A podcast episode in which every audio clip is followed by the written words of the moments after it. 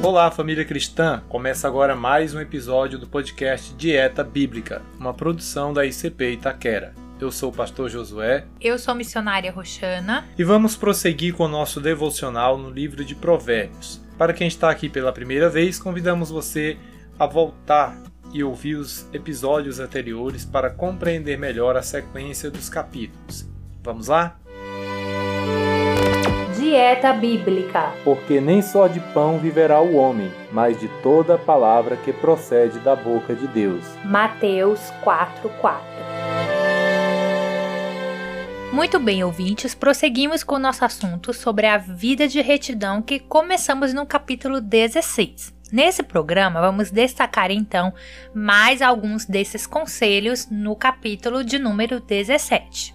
Começando pelo versículo 1, nós lemos: É melhor um bocado seco e com ele a tranquilidade do que a casa cheia de iguarias e com desavença. Bom, qualquer pessoa concorda que uma casa farta é motivo de satisfação, correto? Porém, esse provérbio adverte que a paz e o contentamento interior são mais importantes do que os bens materiais. Um lar farto de riqueza, mas cheio de ira e de contendas, torna-se um lugar triste e desagradável. Os versículos seguintes tratam de vários assuntos já vistos nos capítulos anteriores. A repetição aqui é um recurso didático usado para facilitar a memorização. Como já mencionamos ao começo dessa série, esse método de ensino por meio de provérbios era muito usado no Oriente Próximo. E nas línguas originais da Bíblia, hebraico e grego, a repetição é uma forma de enfatizar que uma informação é muito importante. Por isso, os escritores repetiam principalmente nos livros poéticos. Chegando ao verso 9, lemos: Aquele que encobre a transgressão busca a amizade, mas o que revolve o assunto separa os maiores amigos. Então, nesse contexto, encobrir significa perdoar ou esquecer. Essa é uma atitude digna de louvor, ao contrário da fofoca, que seria o revolver aqui, ficar mexendo no assunto isso pode destruir muitas amizades. No verso 13 diz: Quanto aquele que paga o bem com o mal, não se apartará o mal da sua casa. Uma pessoa sábia jamais retribuirá o bem com o mal. E no Novo Testamento, somos ensinados a ir além disso. Somos ensinados a retribuir o mal com o bem.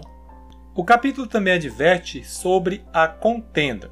No verso 14 está escrito: Como soltar das águas é o início da contenda. Assim, antes que sejas envolvido, afaste-te da questão. Então, a contenda começa como um pequeno furo em uma represa. Palavra aqui, uma palavra ali, mas se não for consertado, esse furo resultará em uma inundação. Então, quando o assunto gera conflito, ele deve ser evitado, antes que os ânimos se exaltem. Esse é um excelente conselho para ajudar a manter a paz em todos os nossos relacionamentos. O verso 17 diz: Em todo tempo ama o amigo, e para a hora da angústia nasce o irmão. Um amigo é como um irmão que ama em todo tempo, na alegria, na tristeza, na saúde, quando é fácil e também na dificuldade. Em todo tempo significa que não há tempo em que não se deve amar o amigo verdadeiro. Ele multiplica as alegrias e divide as tristezas. Continuando nossa leitura, no capítulo 23, nós temos o seguinte: O ímpio toma presentes em secreto para perverter as veredas da justiça. Esse é um assunto muito pertinente em uma cultura como a nossa, onde as coisas tendem a ser resolvidas na camaradagem, ou como se diz por aí, no jeitinho brasileiro. Nosso país enfrenta constantes escândalos de corrupção e muitas vezes envolvendo pessoas que se dizem cristãs.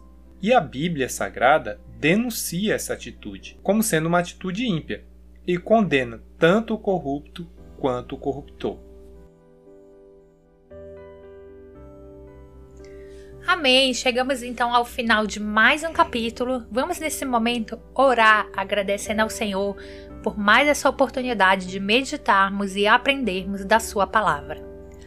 Pai querido, Deus amado que está no céu, nesse momento, Senhor, eu quero te agradecer por mais esse capítulo estudado, mais esse estudo concluído, meu Deus, no livro de Provérbios.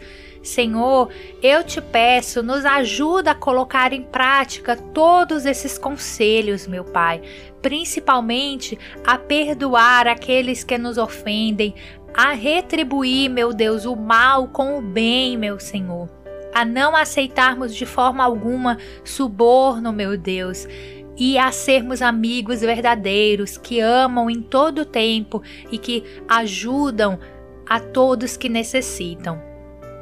Senhor, esteja sempre conosco, continue nos dirigindo e nos abençoando para que possamos finalizar todo esse estudo, meu Pai. Abençoa a vida de cada ouvinte, que cada lar receba a tua paz, o teu amor, a tua alegria e que cada pessoa que está fazendo esse devocional conosco receba a sabedoria que vem de ti, meu Pai. É o que eu te peço, em nome do teu filho amado Jesus Cristo. Amém. Amém. Louvado seja o nome do Senhor. Então nós ficamos por aqui. Esperamos que estes conselhos sejam recebidos por você, mas também colocados em prática. Se você não está com uma Bíblia no momento aí, procure adquiri-la. Quando voltar para casa, então leia a sua Bíblia, todo o capítulo. E tente nos acompanhar nos próximos episódios também, porque nós vamos prosseguir diariamente com um capítulo a cada episódio tá bom? Siga nossas redes sociais se você ainda não segue, estamos no Instagram e no Facebook como Dieta Bíblica. Nos ajude a compartilhar esse conteúdo e lembre sempre de orar por nós também. Deus abençoe e até o próximo episódio. Você ouviu o podcast Dieta Bíblica, o devocional diário da Igreja Cristã Pentecostal em Itaquera, São Paulo.